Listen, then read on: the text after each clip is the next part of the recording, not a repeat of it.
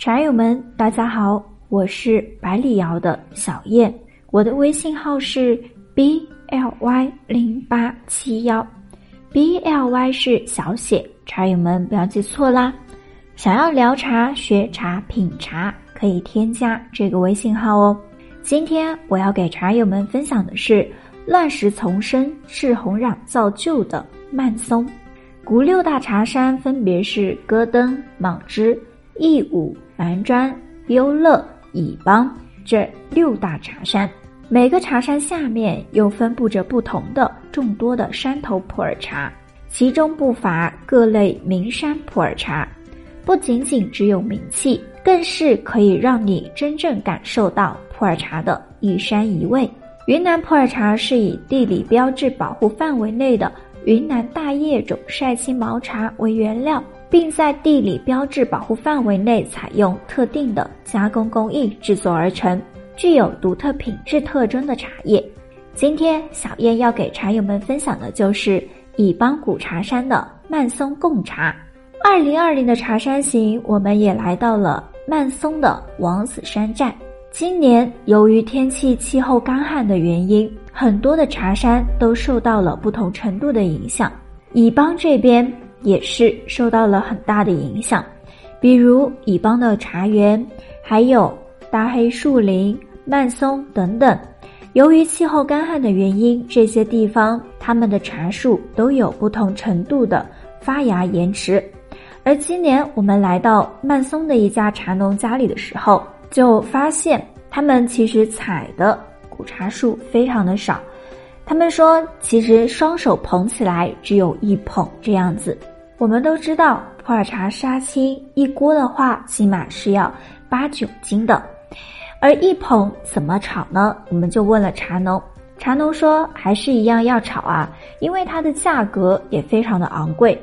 所以这就非常考验他们的杀青技术了。曼松寨是极负盛名的贡茶产地，位于云南省西双版纳傣族自治州勐腊县象明乡。乙邦本地的普洱茶以曼松茶味最好，有着吃曼松看乙邦的说法。只有曼松茶是供皇帝专用的贡茶。根据史料记载。皇帝指定曼松茶为贡茶，其他寨子的茶叶一概不要。曼松茶叶叶质肥厚，味美，其味甘香可口，令人身心愉悦。据传，明成化年间，地方官员发现曼松的茶色香味俱全，而且冲泡之后呢，站立不倒，于是托朝臣进贡给当时的宪宗皇帝，并给予大明江山屹立不倒之意。宪宗皇帝品饮之后啊，赞不绝口，指定曼松贡茶为皇家贡茶，并且一直是延续到了清朝。曼松茶一直都是皇家专用的贡茶。曼松茶树品种是属于中小叶种。追溯历史的时候呢，这些古茶山历史最早可以追溯到清初年间，也就是公元一三六八年。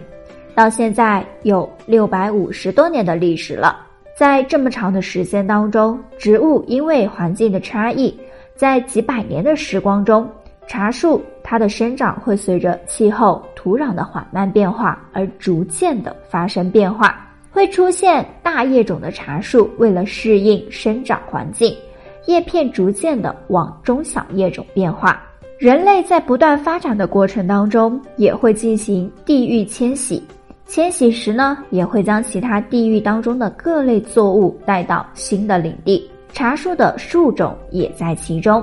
其实从生物学的茶树种类归属上看，云南普洱茶中的中小叶种和大叶种是同属于普洱茶种，也就是阿萨姆种这一植物类别。随着普洱茶体系的不断发展以及完善，云南省农业科学院茶叶研究所发布的。云南西双版纳古茶树的地理分布多样性及其利用中，将乙邦古茶山、蛮砖古茶山的大叶种茶和小叶种茶共同规划于普洱茶种及其茶变种类别内。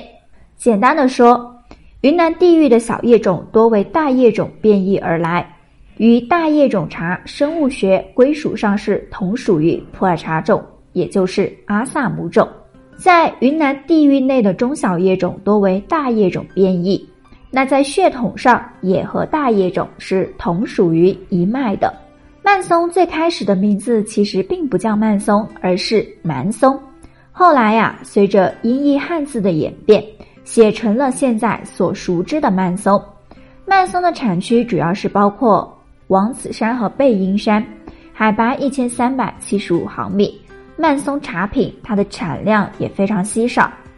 曼松王子山的古茶园离寨子比较远，乱石丛生，土壤都是赤红壤的山头，茶树零星分布在林间，与森林混生共长。由于曼松是红土烂石的环境，土壤的营养物质匮乏，所以曼松的古茶树看起来也要瘦小许多。百里窑二零一九曼松，选自曼松王子山的大小树混采，汤香浓郁，甜润度比较高，滋味层次上略微偏淡，但是茶汤的甜润绵柔，在品饮之后喉韵生香，回甘绵长，气韵霸猛。让人为之着迷。想要了解百里窑二零一九曼松，可以添加百里窑品茶园微信：b l y 零八七幺，b l y 零八七幺就可以咨询客服了解了。曼松的古茶树制作而成的茶品啊，别有一番滋味。干茶细嗅是清扬的花香，干茶遇水清幽雅致的花香随着热气扬起。茶汤入口就甜，细腻稠糯，茶汤当中带着兰香、野蜜香，丰富而内敛。